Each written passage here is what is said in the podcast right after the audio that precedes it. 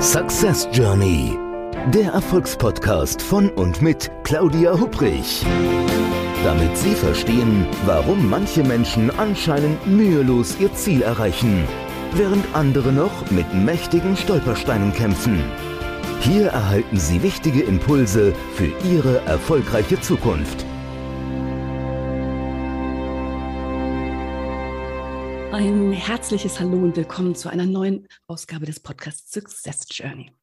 Mein Name ist Claudia Hubrich und ich freue mich, dass Sie heute wieder mit dabei sind. Und ich freue mich wirklich total auf das heutige Gespräch, denn ich habe einen Gast eingeladen, mit dem ich ja, über die letzten Monate ein bisschen mehr zu tun hatte.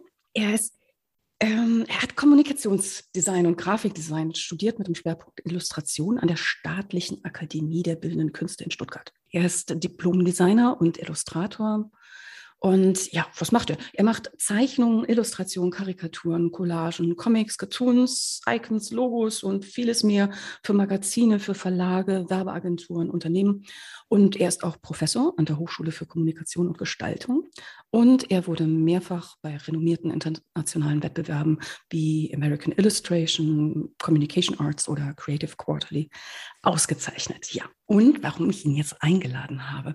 Also ich tanze eigentlich die letzten Tage sowieso hier schon durchs Büro, denn mein neues Buch ist da. Überleben im Organisationszoo. Und mein Gast, ja, der ist der Illustrator von diesen ganzen wunderschönen Illustrationen, die es eben im Buch zu entdecken gibt. Mein heutiger Gast ist Davor Bakara. Lieber Davor, herzlich willkommen. Wirklich schön, dass du heute mein Gast bist. Hallo, vielen Dank für die Einladung. Sehr gerne. Davor, ich würde gerne zum Beginn erstmal erzählen, auch bevor wir vielleicht noch über das Buch sprechen oder so, wie wir uns eigentlich kennengelernt haben. Denn ich finde die Geschichte, also es ist immer noch ein, ja, ist ein bestimmtes Schmunzeln, was das in mir auslöst. Ähm, und zwar, ich habe gedacht, so mit der, als die Buchidee kam, dachte ich, Mensch, das wäre doch eine tolle Idee, wenn ich einer Studentin oder einem Student vielleicht irgendwie die Chance gebe, die Illustration in dem Buch zu machen. So, und dann dachte ich, so, ich probiere es einfach mal aus.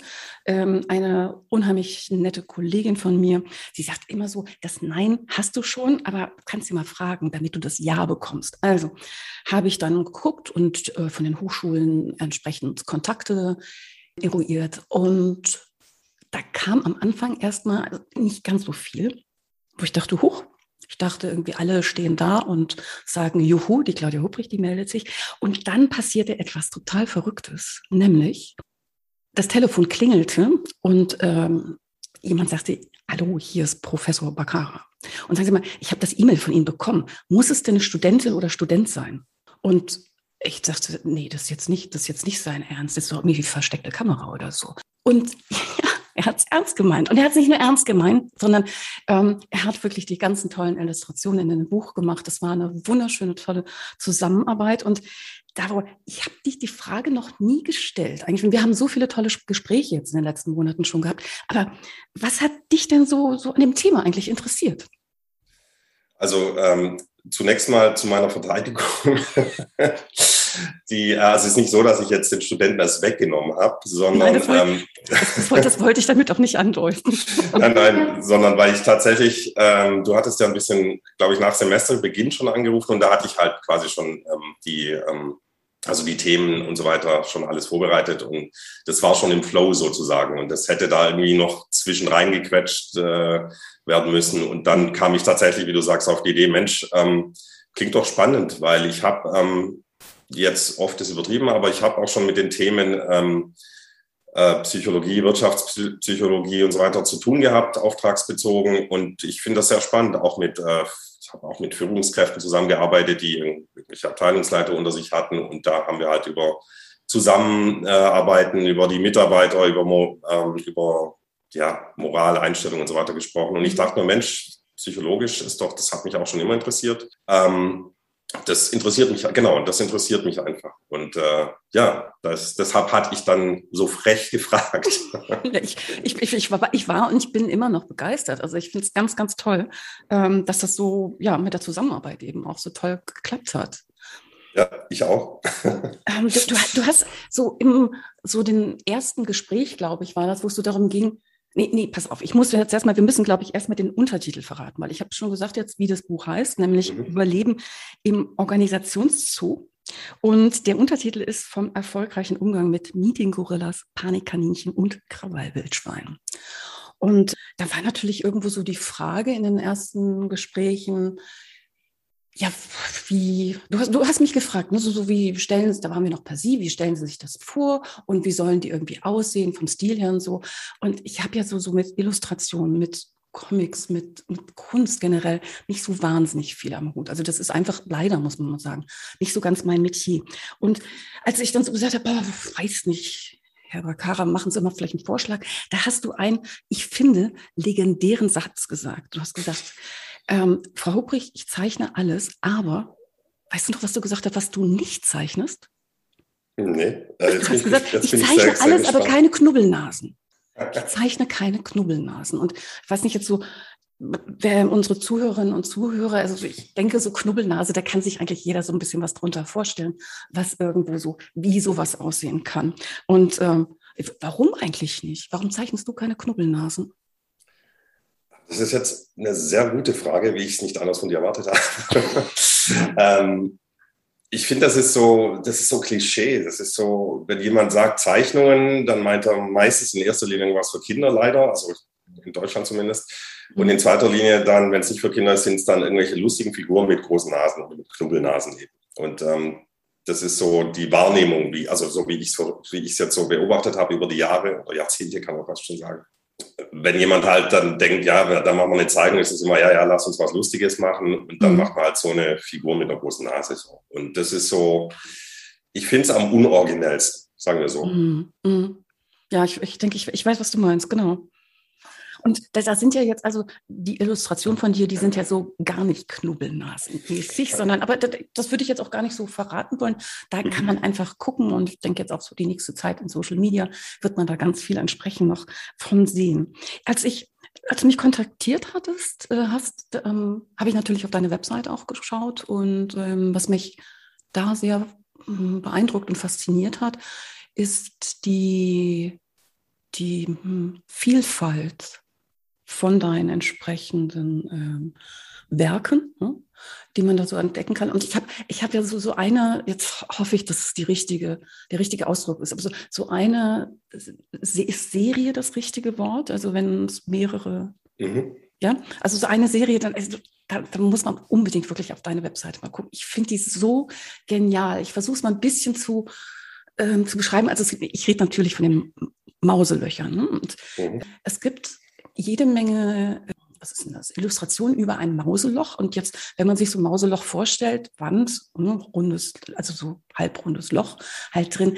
Und die Frage ist, wenn dieses Mauseloch nicht einfach so aussehen würde, sondern vielleicht Spezifika von dem Ort, an dem das Mauseloch steht, äh, dann würde es vielleicht anders aussehen. Und wenn jetzt uns die Leute zuhören und sagen, was redet denn die Claudia jetzt? Was soll denn das sein? Ich mache mal ein Beispiel. Also ein Mauseloch in New York das könnte ja nicht nur einfach so rund sein, sondern noch die Strahlen von der Freiheitsstatue haben.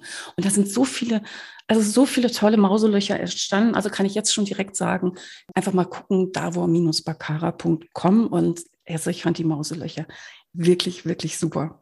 Ganz, ähm, ganz, ganz, ganz kurz, davorbakara.com in einem Stück.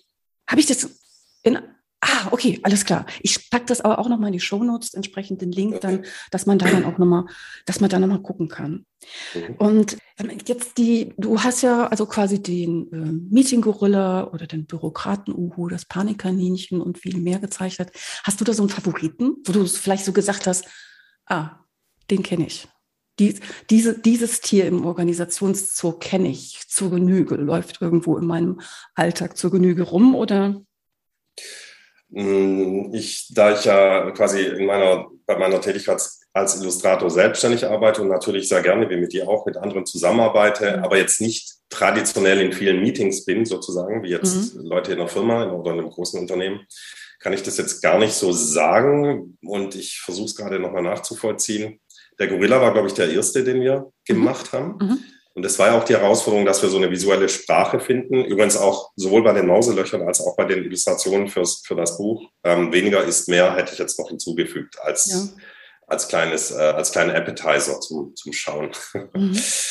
Und ähm, da der, der Gorilla, also das, das Herausfordernde fand ich dann natürlich die, ähm, ich glaube, da hatten wir auch ganz am Anfang schon drüber gesprochen, es gibt ja auch die, äh, hilf mir nochmal auf die Sprünge, die Tarantel. Genau, die Giftspritzentarantel, die haben die wir auch. Giftspritzentarantel, genau. Äh, ist ja jetzt nicht ganz so einfach, wenn man das jetzt sozusagen realistisch im Kopf hat. Der Tarantel ist ja so wesentlich kleiner als ein Gorilla. Mhm. Und trotzdem muss man es ja aber, wenn man eben eine Serie draus macht, muss es ja visuell passen, zueinander mhm. passen. Und ähm, so gesehen kann ich jetzt gar nicht sagen, dass ich einen Favoriten habe, weil so jede Figur so ihre Eigenschaften, die natürlich du sozusagen Character Design mäßig erstellt hast oder definiert hast, ähm, finde ich jede Figur eigentlich, eigentlich spannend. Also schon bevor ich sie gezeichnet habe, so weil ich mir dann natürlich vorgestellt habe, ja, wie könnte ich das jetzt visualisieren, umsetzen, diese Eigenschaften, mhm. die du, die du im Buch beschrieben hast oder in dem, in den Teilen, die, mhm. genau, mit denen ich dann gearbeitet habe. Und der, der Gorilla, der hat es ja sogar auf das Cover geschafft, ne? Genau. Absolut.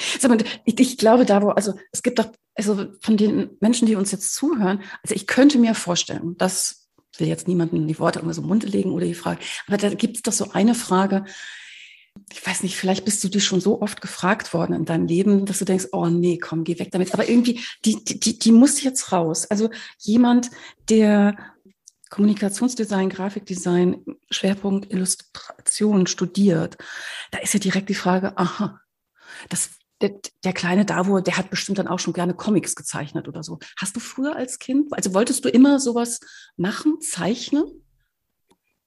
Das ist eine sehr gute Frage, weil ich war im Gegensatz zu den meisten anderen, also wenn man sich Biografien durchliest oder anhört, jetzt nicht der, der in der Schule oder schon im Kindergarten der war, der dann die tollen Zeichnungen gemacht hat und alle sind hergekommen und fanden es toll. Okay. Sondern ich habe das schon gern gemacht, aber ich hatte auch eine Phase als Jugendlicher, wo ich gar nicht gezeichnet habe. Mhm. Das bereue ich natürlich im Nachhinein, aber ähm, das ist jetzt halt auch schon eine Weile her. Aber irgendwie dieser Drang, es dann zu machen, war dann doch, also der, der ist schon geblieben. Also quasi ich wusste jetzt nicht als Kind, dass ich Illustrator werde. Das war mir jetzt nicht klar. Da, also da, so weit war ich sozusagen nicht. Oder so, so klar war es mir eben nicht als Kind. Aber so als Jugendlicher, so dann in der Schule, dann, dann äh, ja, Kunstleistungskurs, der Klassiker natürlich, Kunst und Englisch. Also zumindest okay. meine, meine Generation. Ähm, war dann klar, ja, ich möchte was mit, im weitesten Sinne mit Gestaltung machen. Also ich wusste damals noch nicht, ja, Fotografie hat mich sehr interessiert, habe ich auch viel gemacht vor mhm. und im Studium. Und äh, mache ich jetzt quasi ähm, nebenher immer noch, aber natürlich fehlt mir da die Zeit dazu, mich jetzt intensiver damit zu beschäftigen. Habe ich aber damals gemacht. Und ähm, ja, auch andere äh, Sachen, die alle in den Bereich Gestaltung fallen, also wie auch Trickfilme machen, Animationsfilme, mhm. Fotografie, Comics machen und so weiter. Aber ich habe jetzt als Kind nicht, weiß ich nicht, ständig äh, Seiten vollgekritzelt und jede Menge Comics gezeichnet. Das habe ich nicht gemacht. Das kam bei mir später. Ich sage immer, ich bin ein very late bloomer. Sag das nochmal ein was? Ein very late? Ein very late bloomer. okay. Na gut, es gibt ja auch Pflanzen, die erst jetzt im Pflänzchen, die im Garten erst jetzt so im Oktober oder so anfangen zu ganz, ganz genau, ganz genau. Als was siehst du dich so am ehesten vom Schwerpunkt? Bist du Designer, Künstler, Professor? Steht da was für dich von dem im Vordergrund oder vielleicht ganz andere Bezeichnung? Pavor Baccarat, würde ich sagen. nee, also Professor definitiv nicht. Das äh, freut mich natürlich und so weiter, weil ich halt, ich unterrichte ja schon länger, ich bin ja schon seit über zehn Jahren Dozent mhm. und der Professor hat seit knapp zwei Jahren. Aber das, also das Spannende finde ich ja an meinem Beruf, so wie ich's, ich ihn gelernt habe und so wie ich arbeite, dass es eben nicht so ein, so ein äh, quasi es gibt so einen Weg und links und rechts davon ist nichts, sondern es überschneidet sich ja mit ganz vielen anderen Bereichen. Und äh, deshalb, klar, wenn ich, wenn ich unterrichte, dann, dann bin ich ganz klar auch nicht nur Illustrator, sondern Designer, weil ich natürlich auch mich mit ähm, anderen Dingen in der Gestaltung wie Typografie und so weiter beschäftigt habe, was vielleicht jetzt nicht jeder Illustrator so gemacht hat wie ich. Ich habe im Studium zum Beispiel auch alle Fotokurse besucht. Ich war in der Illustrationsklasse und habe trotzdem ich glaube, ich war der Einzige, der alle Fotokurse besucht hat, weil ich das damals eben auch interessiert hat und ich das sehr spannend fand und mhm. natürlich auch viel fotografiert habe. Äh, deshalb habe ich da nicht so viel illustriert, aber auf der anderen Seite habe ich eben viel gelernt dadurch, was ich jetzt heute in meiner Tätigkeit als Dozent oder Professor natürlich auch wieder äh, einsetzen kann. Also ich, ich äh, berate auch Fotografen zum Beispiel. Ja. Mhm. Und, ähm, und das finde ich das Schöne daran, dass, dass da so, dass es so viele Bereiche abdeckt und dass es jetzt nicht so, äh, ja, aha, der macht, der zeichnet Männchen mit großen Nasen. ich weiß genau, was du meinst, ja. ich denke, die, die, die Vielfalt, also ich mache das jetzt einfach mal so locker, so die Vielfalt äh, in deinem Portfolio, also das sieht man wirklich sehr, sehr gut, ähm, wenn man einen Blick auch auf die Webseite wirft. Was ich auch toll fand, war ähm, die Grafik oder Illustration, ich weiß jetzt gar nicht, ob das richtig ist, von Mozart. Das hat ja sogar bei, bei der Wochenzeitschrift Zeit aufs, äh, aufs Cover geschafft, ne? Genau. Mhm. Finde ich auch finde ich ganz, ganz toll. Dankeschön. Also was ich mich jetzt so gefragt habe, ist so, wenn du mh, hm, deinen Studierenden Tipps gibst, wie soll ich das jetzt sagen? Also ich denke, es gibt bestimmte, es gibt bestimmte Studiengänge, da sagst du, das ist, da, müssen sie halt rechts oder links rum oder ähm, es gibt bestimmte Dinge, also Medizin würde mir jetzt vielleicht einfallen, wo man sagen würde, so, das ist so, das müssen sie so und so machen und nicht anders. Bei der Kunst stelle ich mir das aber schon ganz anders vor, weil etwas, also was, etwas, was dir, dich vielleicht nicht so anspricht, ähm, muss ja nicht unbedingt schlecht sein, oder? Ganz genau. Das ähm, hast du, finde ich, ganz gut jetzt beschrieben in der Medizin. Ich benutze immer das Beispiel Mathematik. Ja, dann, natürlich. Wenn ich Dozent für Mathematik bin, dann brauchen wir nicht darüber diskutieren, ob 2 mal 2 4 ist, sondern es ist einfach so. Mhm. Darum geht es, dass aufbauend darauf alles andere dann gelehrt oder gelernt wird. Und ähm, ja, ich sage auch meinen Studenten, also ich lasse mir auch gerne widersprechen äh, und meine Studenten motiviere ich sehr dazu, auch viel zu reden und zu kommentieren mhm. und gerne auch mir zu widersprechen, weil ich bin natürlich nicht allwissend. Und äh, wenn der Student oder die Studentin sagt, ja, nee, sehe ich nicht so, weil, und das ist entscheidend, ne, wenn er oder sie es begründen kann, ähm, dann ist das ja wunderbar. Dann müssen wir ja nicht einer Meinung sein. Ne? Und ich halte es für falsch, jetzt, weil du gerade Kunst gesagt hast, das ist ja jetzt nicht freie Kunst, das sollten wir vielleicht auch nochmal kurz an, ansprechen. Also wir sind ja immer auftragsbezogen, wir Illustratoren. Wir arbeiten immer auftragsbezogen. Ne? Also im mhm. Gegensatz zum freien Künstler, der im Prinzip macht, was er möchte, was ihn treibt, die Themen, die ihn antreiben, die ihn interessieren und dann sein Publikum, seine Käufer und so weiter sucht. Das mhm. ist ja anders. Äh, wenn wir zusammenarbeiten, dann, oder wenn der Illustrator mit dem Auftraggeber zusammenarbeitet, oder Illustratorin natürlich immer dazu denken, bitte, dann ist es ja immer eine Zusammenarbeit, wie ich es vorher schon gesagt habe. Ne? Also und wenn mein Kunde sagt, ähm, ja, das ist gut, aber ich hätte es da hinten links gerne ein bisschen dunkler, das Grün, mhm. Dann werde ich als Illustrator natürlich nicht sagen, nee, ich will dieses Grün haben, weil dann ist man im, falsch, dann ist man im falschen Beruf definitiv. Ja. Sondern entweder man argumentiert und sagt, nee, das würde ich nicht so machen, weil, und dann mhm. redet man drüber, oder man macht es eben so. Also in der Regel redet man drüber. Ne? Aber man sagt eben nicht, nee, ich bin der Künstler, ich mache das so, nehmen Sie das so, wie es ist. Also das ist eben der Unterschied sozusagen. Also ich übertreibe jetzt ein bisschen, aber das ist so das, ähm, das, ja. das, ähm, das, Grundprinzip. Insofern, ja, wie gesagt, lasse ich mir gern, äh, ich finde es auch spannend, also am Unterrichten, ne? weil ich natürlich auch bei jedem, bei, eigentlich bei jedem Seminar was dazulerne ähm, mhm. und auch die anderen Sichtweisen von in der Regel jungen Leuten, aber nicht nur. Also als Dozent habe ich auch ältere Leute, also älter als ich, okay. ähm, die, die, die sich einbringen. Und also es ist alles, letztendlich ist ja alles Kommunikation. Und, ähm, und äh, deshalb ist es auch, wie gesagt, deshalb ist es wichtig, dass man, dass man darüber spricht und auch eben das Argumentieren lernt. Und seine Arbeit kommentieren und die also und, und sozusagen das aushält, in Anführungsstrichen, wenn jemand die eigene Arbeit kritisiert, weil das wird es immer geben.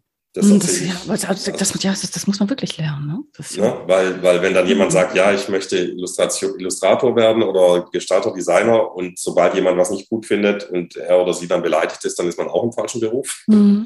Sondern da, das gehört dazu sozusagen, dass man das einfach lernt und je öfters man das macht, desto konstruktiver wird es ja natürlich. Und dann sage ich ja, okay, ich hatte es jetzt nicht so gemacht, aber wenn du das jetzt so machst, dann ist das völlig in Ordnung. Also, und äh, wie du sagst, es muss ja nicht schlechter sein, nur weil es mir nicht gefällt.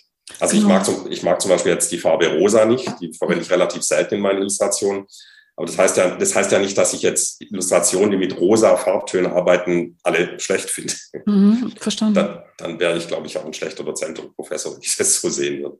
Du, ich denke vor allen Dingen, also alles, was irgendwo mit Kreativität natürlich zu tun hat. Also ich denke, da, da müssen, also da kann man natürlich kritisieren, aber also ich, ich glaube, dass mit Worten relativ schnell auch Kreativität beschnitten werden kann. Also ich habe gerade eben, das, ich, mir fällt gerade was ein, du, das ist, ich weiß gar nicht, wie alt ich da war. Ich habe früher sehr gerne gemalt, würde ich sagen, jetzt nicht so richtig gemalt und ganz viel auch. Und ich, ich muss in der Grundschule gewesen sein und das Thema war, hm, Wahnsinn, da habe ich schon ganz, ganz, ganz lange nicht mehr drüber nachgedacht, die Szene, war, dass man Kinder am Martinsfeuer malen sollte. So richtig mit ähm, dicken, breiten Borstenpinsel und ähm, Wasserfarben und so, ne? wie man das halt so vielleicht irgendwie in der Grundschule macht. Und ich denke, ich war in der, hm, weiß ich nicht, zweite, dritte Klasse, irgendwie sowas in der Richtung. Und ich war sehr stolz auf mein Bild. Und zwar so DIN A3-Block. Sie ist für heute noch vor mir. Und ähm, bin damit ganz stolz vorne zur äh, Kunstlehrerin, Frau Klein.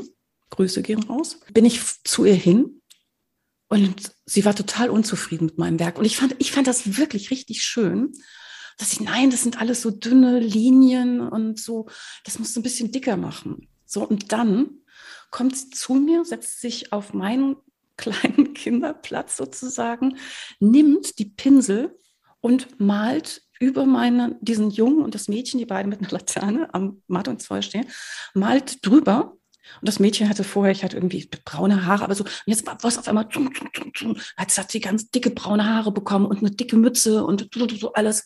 Und mein, mein Wasserfarbbild verschwand unter ihren Pinselstrichen.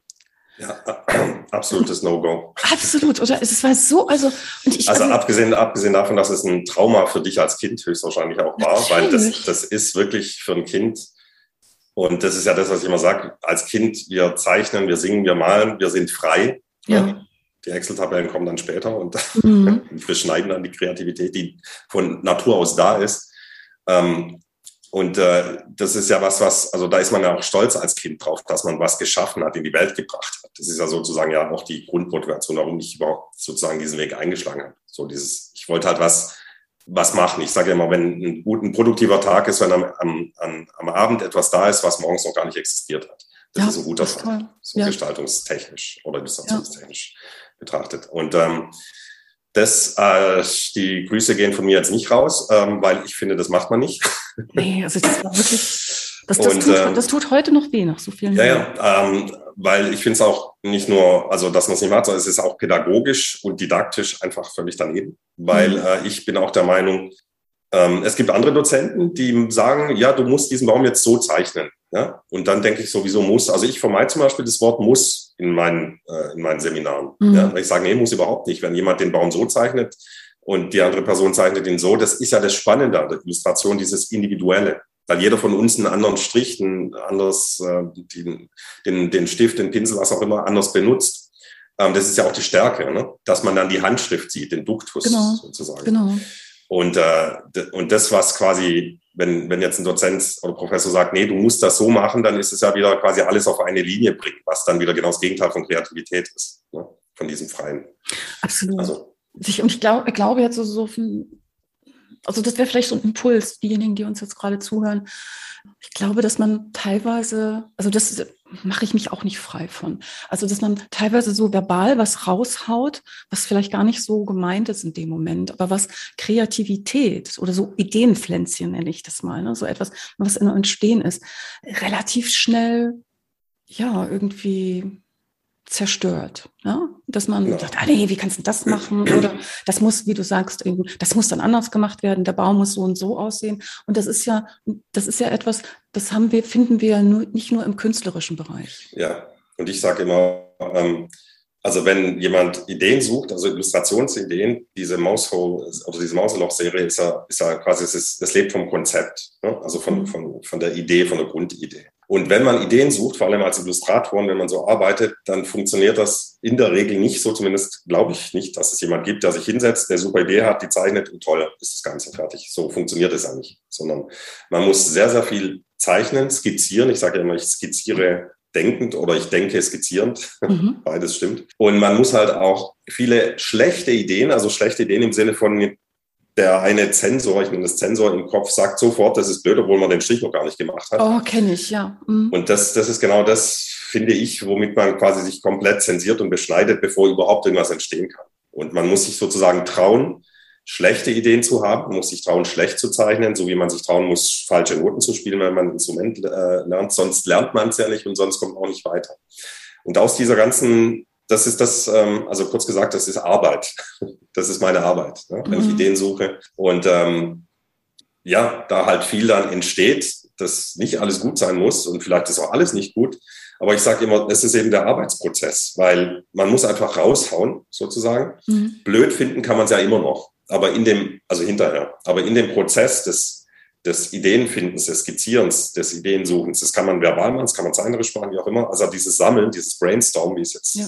auch gerne genannt wird, da ist ganz wichtig, dass man sich eben nicht sofort, dass man nicht sagt, ach nee, das ist doof, das geht nicht und so, sondern dass man einfach das macht und wie gesagt, wegstreichen und weglassen und doof finden kann man später immer noch. Aber das ist eben so, so wie ich arbeite und wie ich es definiere und wie ich es eben auch meinen Studenten beibringe. Und äh, ja, die dann selber teilweise erstaunt sind über, ja, sie haben das, also ähm, sie haben das so gemacht, dann haben sie es aber doch verworfen, haben sie es so gemacht. Aber dieses Ver Verworfene ist eben Teil des Arbeitsprozesses. Das kann man nicht überspringen. Ja.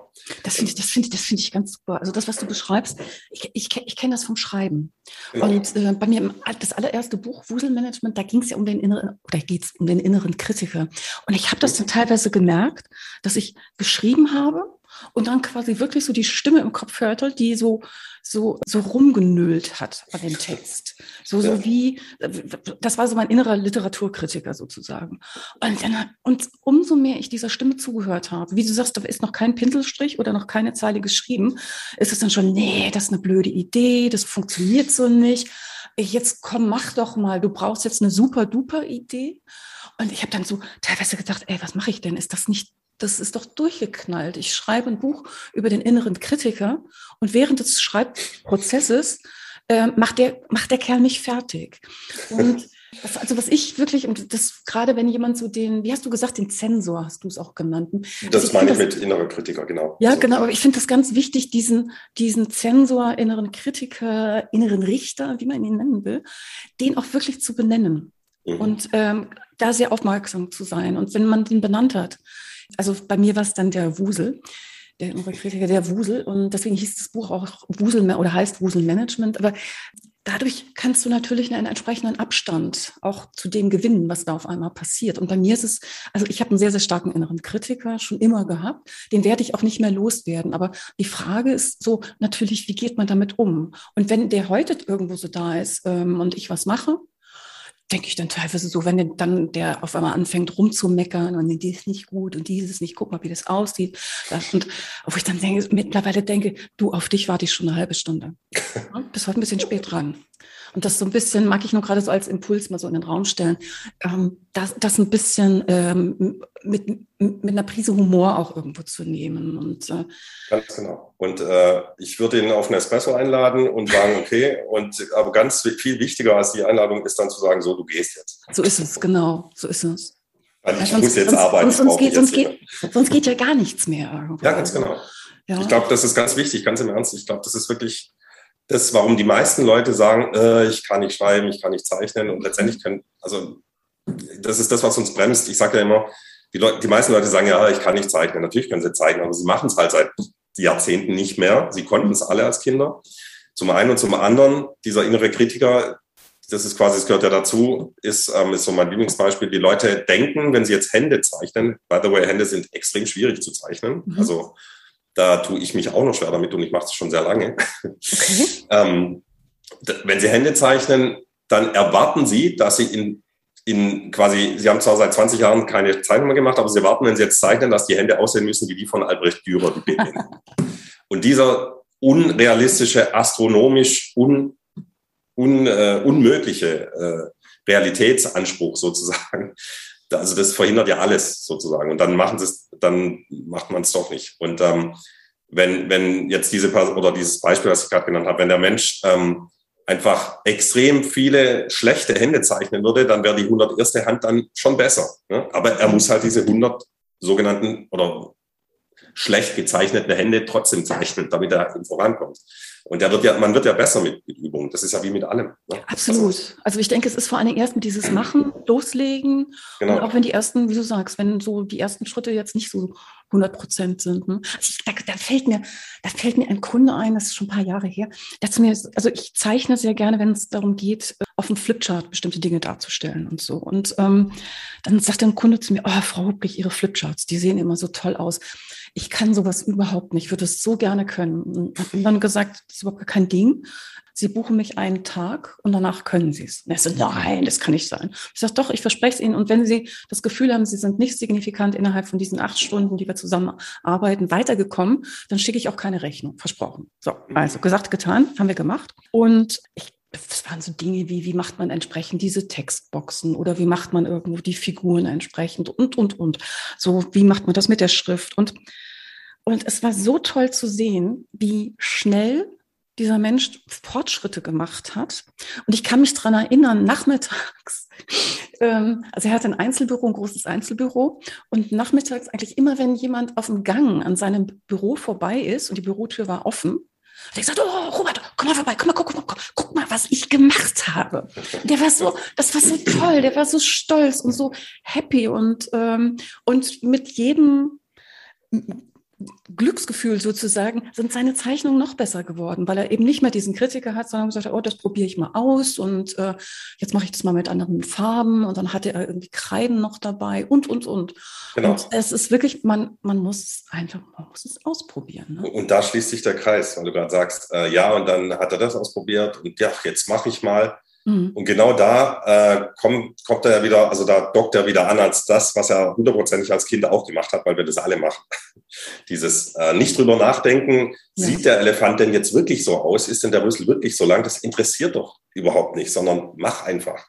Mhm. Und ähm, das ist das Problem, weil irgendjemand kommt dann und sagt, äh, der Elefant, der sieht gar nicht so aus, ja. Und dann sind wir bei der Geschichte, die du vorher erzählt hast, dann was totaler Quatsch ist, weil das ist quasi, wie nenne ich das, äh, Fantasiebeschneidung. ja, absolut. Also da, muss noch eine Geschichte erzählen. Ich habe eben so gedacht, als ich das erzählt habe mit der Frau Klein im, und ich im, äh, in der Grundschule, dachte ich, naja, das ist ja jetzt doch so ein paar Jährchen her. Es hat sich bestimmt heute was geändert. Ich bin mir da aber gar nicht so sicher. Mir fällt nämlich noch was anderes ein. Meine wunderbare Tochter hat, als sie in der Grundschule war, aus Ton, genau, die haben dort einen Ofen zum Brennen gehabt, hat sie einen Igel gemacht. Also der steht bei mir auch immer noch ähm, neben dem Bett und ein Igel, der ja, so aus Ton eben so wie so Stacheln, das ist keine Stacheln so, aber so, ne, so was hat.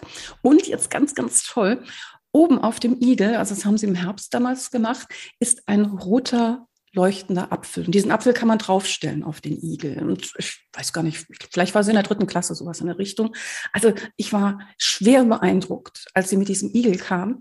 Und äh, ich, ich habe mich so gefreut, was sie da was sie da erschaffen hat mit diesen kleinen Händen und habe es überhaupt nicht verstanden, dass sie traurig war. Und dann hat sie gesagt, wenn du möchtest, ja, willst du den haben? Ich sage, ja klar, also wenn du mir den schenkst, ist super. So, und dann kam raus, und der Igel hat bei ihr, der hat eine relativ langgezogene Igelschnauzen, oder wie sagt man, ist ja beides beim Igel sozusagen. So. Und sie, also jedenfalls vielleicht länger als der 0815 Gartenigel sozusagen. Und das war das Feedback von der Lehrerin. Sagen, ja, also da ist die Schnauze ein bisschen zu lang. Und, oh, Genau. Also sollte jemand uns, sollten uns Lehrerinnen und Lehrer zuhören oder generell Menschen, die vielleicht kleinen, also große Menschen, die kleinen Menschen Feedback geben könnten in Bezug auf Kreativität und bitte nochmal vorher nachdenken und erstmal sagen, Mensch, super, das sieht toll aus. Und also ich finde, das ist der schönste Igel, den ich je gesehen habe. Aber es ist so, man, man, haut halt wirklich, man haut so Dinge raus und ich denke, das, was man im inneren Dialog mit dem inneren Kritiker macht, das macht man auch nach außen mit anderen Leuten. Und das ist irgendwie, ach so, da könnte ich mich drüber aufregen. Pass auf, ich, ich, ich habe noch, ich wollte. Ganz, ganz, ganz kurz, ganz kurz, äh, ganz kurz, ähm, ich finde ganz wichtig an, an der Stelle, ähm, was wesentlich dazu beiträgt, dass die Leute eben nicht ihr Potenzial ausschöpfen, so könnte man es vielleicht sagen, ist mhm. dieser, der Mythos des Perfektionismus. Weil das ist, ähm, also da habe ich auch schon mit Studenten drüber diskutiert ähm, und die waren dann auch teilweise anderer Meinung, ist ja wunderbar. Aber ich denke, Perfektionismus ist ein theoretischer Zustand. Perfektionismus gibt es im Prinzip nicht. Ja? Perfektionismus bedeutet, dass der Künstler äh, auf seiner eigenen Beerdigung immer noch an, den, an dem einen Bild malt, weil es könnte ja noch besser sein. So. Mhm. mhm. Und das ist das, äh, wo ich ähm, ich, ich bin da deshalb so konsequent, weil ich nämlich als Student extrem blockiert war und nicht nur einen, sondern ungefähr 10 Milliarden innere Kritiker hatte, die äh, alles kritisiert haben, so dass es dann sehr schwierig war, sozusagen äh, was in die Welt zu bringen, was ich ja eigentlich machen wollte, ja, was so mein, mein Drang war und ist und bleibt und, und, und bleiben wird. Ja. Weil das verhindert ja dann, dass man was macht, weil, ah, es ist ja doch nicht gut genug. Oder, oh, und dann kommt noch der Vergleich mit anderen und man denkt sowieso, ja, die anderen sind eh besser und so. Das ist so der Klassiker, das kommt dann auch noch dazu. Ähm, aber dieser, dieser innere Kritiker und dieser Perfektionismus äh, blockieren, also es ist für mich eigentlich ausschließlich negativ. Und der Begriff Perfektionismus wird aber immer positiv äh, konnotiert.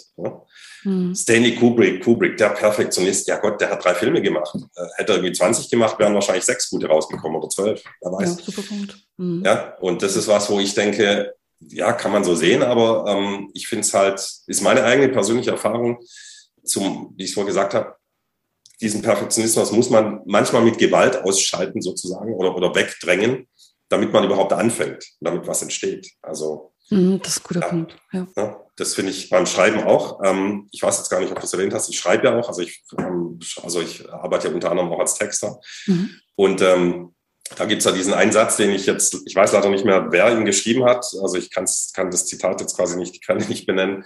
Aber ich finde, das, das trifft auf den Punkt irgendwie so. Was machen Sie, wenn Sie nicht wissen, wie Sie anfangen sollen mit dem Text? Weißt du es noch? Wir haben, glaube ich, drüber gesprochen. Nee, das weiß ich jetzt gerade nicht. Aber ich, was ich letztens gelesen habe, war, also ich schreibe den ersten Satz so, dass man den zweiten Satz gerne lesen möchte. Das meinst du, glaube ich, aber jetzt nicht, ne? Nee, aber das äh, ist quasi verwandt, weil äh, der, ich glaube, der Spruch geht so, wenn einem der erste Satz nicht einfällt, dann fängt man halt mit dem zweiten an. Ach, das ist auch schön. Nee, den kannte ich noch nicht. Schön. Und das bedeutet dann nichts anderes als lege einfach los. Und genauso, wenn ich jetzt einen Text schreibe zu einem Thema und ähm, also ich setze mich jetzt nicht hin und überlege überleg mir die fünf Minuten lang, mit welchem Wort ich anfange, sondern ich haue einfach raus und umstellen und löschen und hin und her und die Syntax und alles, das mache ich sowieso nachher. Mhm. Aber ich fange einfach an. Und ich habe halt gelernt, dass das quasi am effektivsten ist auch. Und dass dann auch am Schluss etwas rauskommt dabei. Ne? Was nicht rauskommen würde, wenn man zwei Stunden über jeden Satz nachdenkt. Absolut, genau. Weil dann kommt man wirklich nicht weiter. Also was, ich genau. gerne, was ich gerne mache beim Schreiben ist, dass ich quasi nicht links oben und Blatt anfange, sondern überhaupt erstmal Ideen sammle. Ich bin ein ganz großer Fan von Mindmaps. Mhm. Und merke da, also weil, weil das, das ist ja, das ist ja nie perfekt, also kann es auch gar nicht sein. Deswegen hält der innere Kritiker da auch direkt die Klappe und einfach so, so Ideen so zuordnen zu können und dann fällt einem da was ein, da was und da und auf einmal ist eine Struktur vor einem, sondern sagt, ach ja, da könnte ich jetzt äh, eben einen Artikel rausmachen oder einen Vortrag oder mhm. ein Buch oder was auch immer. Genau, aber weil du eben nicht linear anfängst, dann sind wir wieder mhm. beim Thema Mathematik und nicht Kreativität, weil quasi, das ist leider so, in unserem Schulsystem wird alles so linear gelehrt. Und, aber wir funktionieren eben nicht so, sondern wir funktionieren eher wie eine Mindmap, so dass wir springen von A nach B, äh, eben nicht von A nach B, sondern von A nach Y und von K mhm. nach L und so weiter. So funktioniert unser Gehirn eigentlich im Grunde genommen. Ne? Mhm. Und deshalb ist es ja so, wie du es gerade sagst. Und dann, ja, daraus wird halt was. Und das ist eben der Weg, die Arbeit. Und ich denke, dann, dann kommt man auch in so, äh, in diesen Flow rein. Also das ist ja so, genau. ich, ich ich, ich denke, man kann es natürlich, man kann es nicht verordnen, da gibt es auch keine Pille dafür. Aber so dieses einfach mal loslassen, drauf loslegen, also was ich gar, unheimlich gerne mache. Ich habe hier bei uns im Büro so ganz große, wie sagt man denn, Brown Paper, Packpapier, äh, was man an sich auf Pinwände, Metaplanwände macht. Aber wenn ich wirklich kreativ arbeiten möchte und vielleicht da auch Mindmaps zum Beispiel mache, dann lege ich die wirklich auf dem Büroboden und habe dann ganz viele ganz tolle bunte Stifte und ähm, allein dieses dazugreifen und dann mit Farben und hantieren und mich nicht am Schreibtisch zu befinden, sondern wirklich auf dem Boden, auf den Knien zu bewegen, äh, ist etwas, wo ich ganz schnell die Zeit mich vergesse, der äh, Kritiker findet es doof, der geht dann raus äh, eine Runde spielen. Und wo ich dann teilweise denke, oh Mensch, guck mal, wie toll ist das. Denk, diese, dieses eben, dieses Loslassen, äh, wie du sagst, eben nicht perfekt, keine Perfektion anstreben, das ist eine ganz, ganz, ganz wichtige Sache. Wobei ja, ich habe eben die, so gedacht, die, die, also Leute, Entschuldige, die, Leute denken halt immer, wenn ich sage, nicht perfekt, ja, ich will es ja perfekt machen, die, also die, die, die gehen dann gleich ins andere Extrem meistens, wenn ich darüber spreche. Die sagen, mhm. ja, ich will es ja nicht, ich will ja nichts Schlechtes abliefern. Und sagen, ja, das habe ich ja nicht gesagt, sondern es ist halt ein Unterschied zwischen irgendwie, ähm, also in den, du hast gerade den Begriff Flow ähm, benutzt. Das ist eben was, was man meiner Erfahrung nach, dieser Flow kommt ja erst, wenn man äh, loslässt und nicht, wenn man, also wenn man denkt, kommt kein Flow. So, mhm. das geht mir zumindest so. Ja. Mhm. Also ich denke ja nicht jetzt irgendwie zwei Stunden nach und dann, ah super, jetzt mache ich die, diese Idee und dann zeichne ich, sondern wie gesagt, bei mir ist es so, also es ist tatsächlich hat auch mit Bewegung zu tun. Also Bewegung im Sinne von Hand bewegt sich nicht nur die Gedanken, sondern Hand bewegt sich übers Papier oder über die Tastatur, je nachdem. Mhm. Dann ist es Bewegung und Bewegung ist Flow. Ne? Ja, ja, guter, guter Punkt. Ja.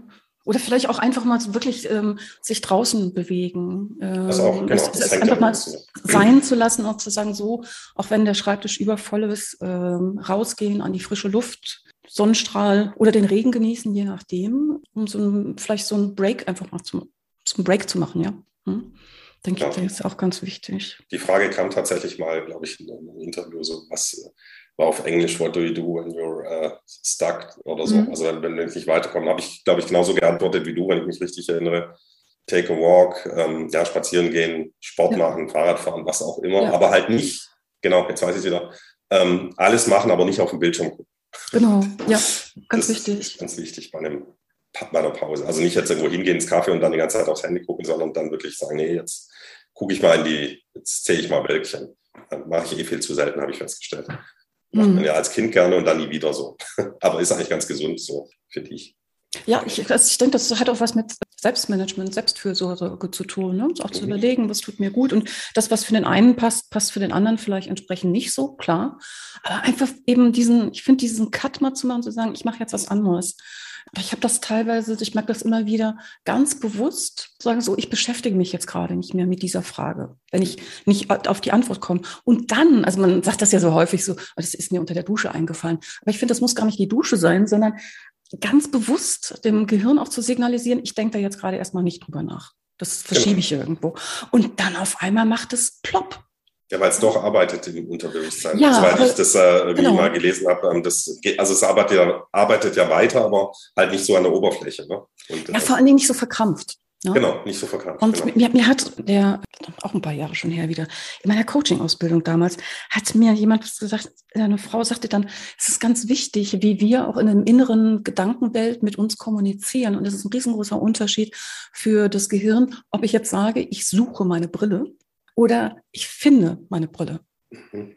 Weil genau. ich, ich, will sie ja finden, ja. Und ich habe das auch so ganz oft, ich denke, oh, dieses Wort oder jetzt irgendwie der Name von jemandem oder irgendwas oder wo hast du das und das hingelegt? Aber wenn, sobald ich sage, ich denke da jetzt erstmal nicht drüber nach, ist gut. Dann macht es ein paar Minuten später, ach, ich weiß.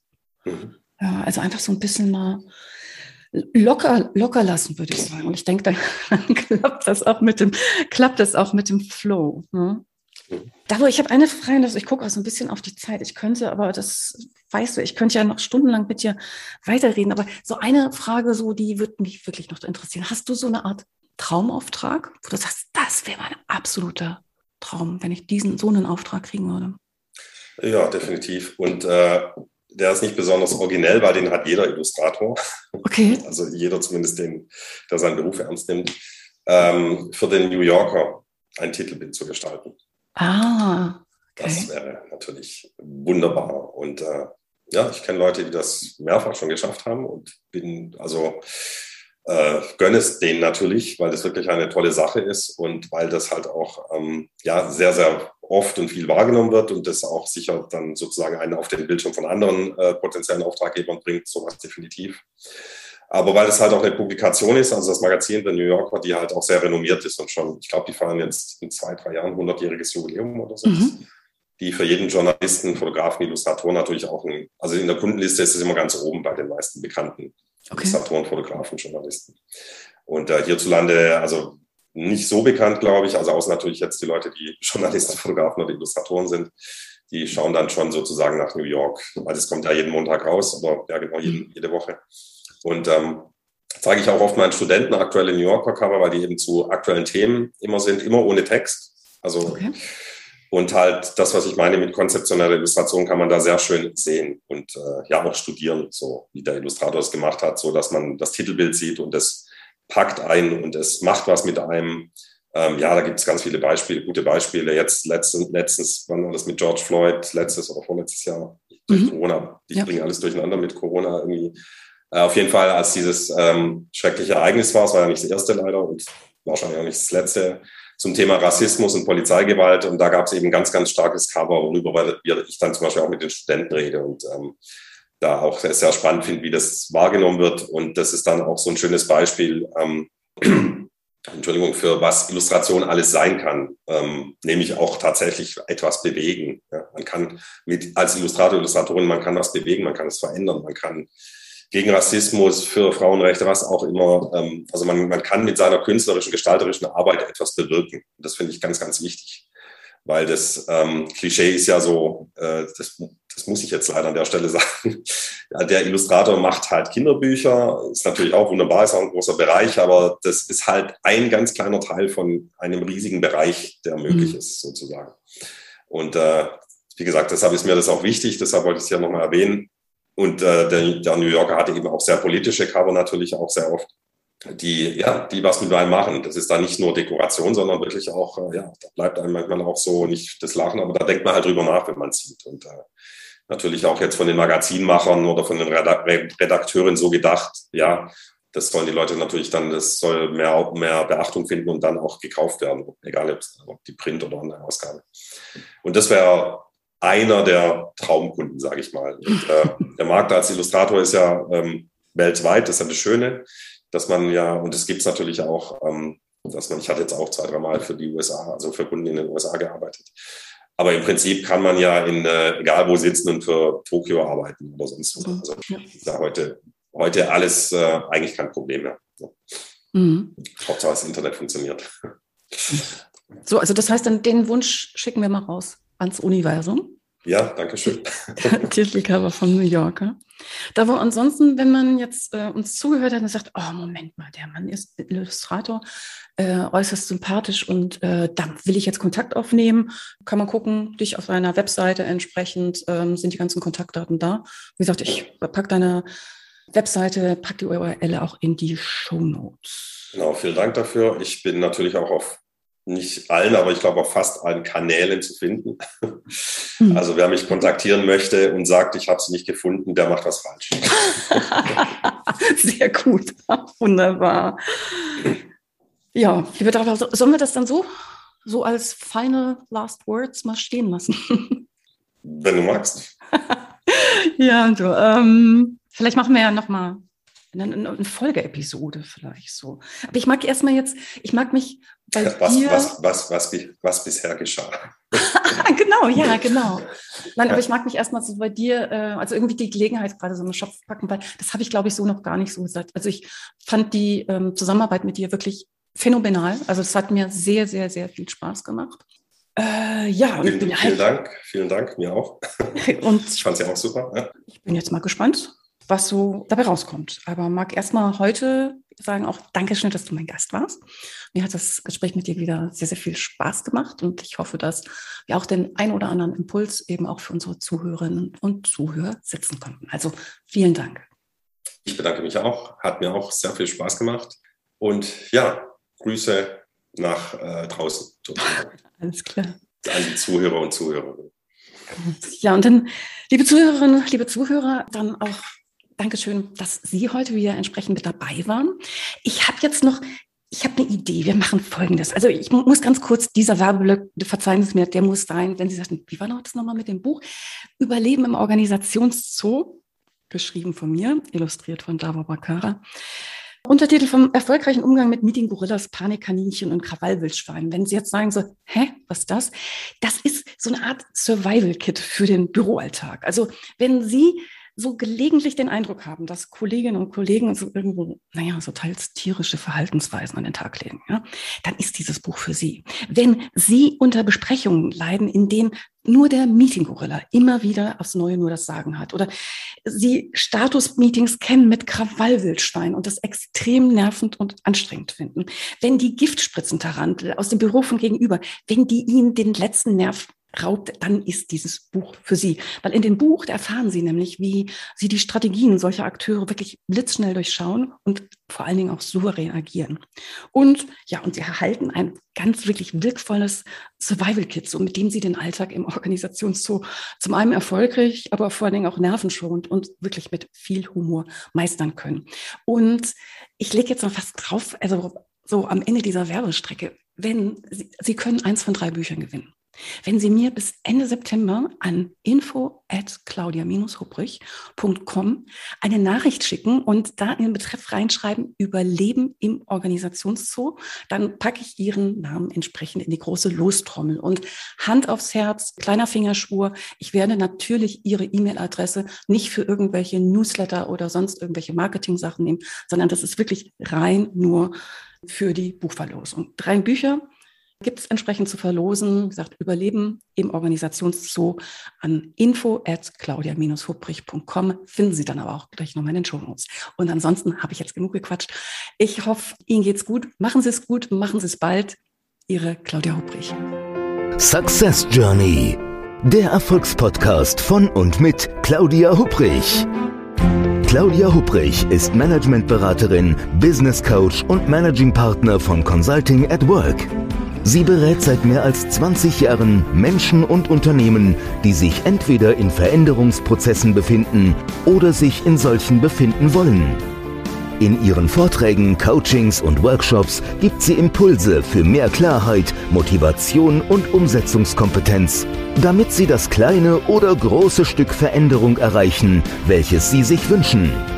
Und kostenlose Impulse, wie Sie an Ihr Ziel gelangen, finden Sie auch unter www.claudia-hupprich.com. Schauen Sie gleich vorbei.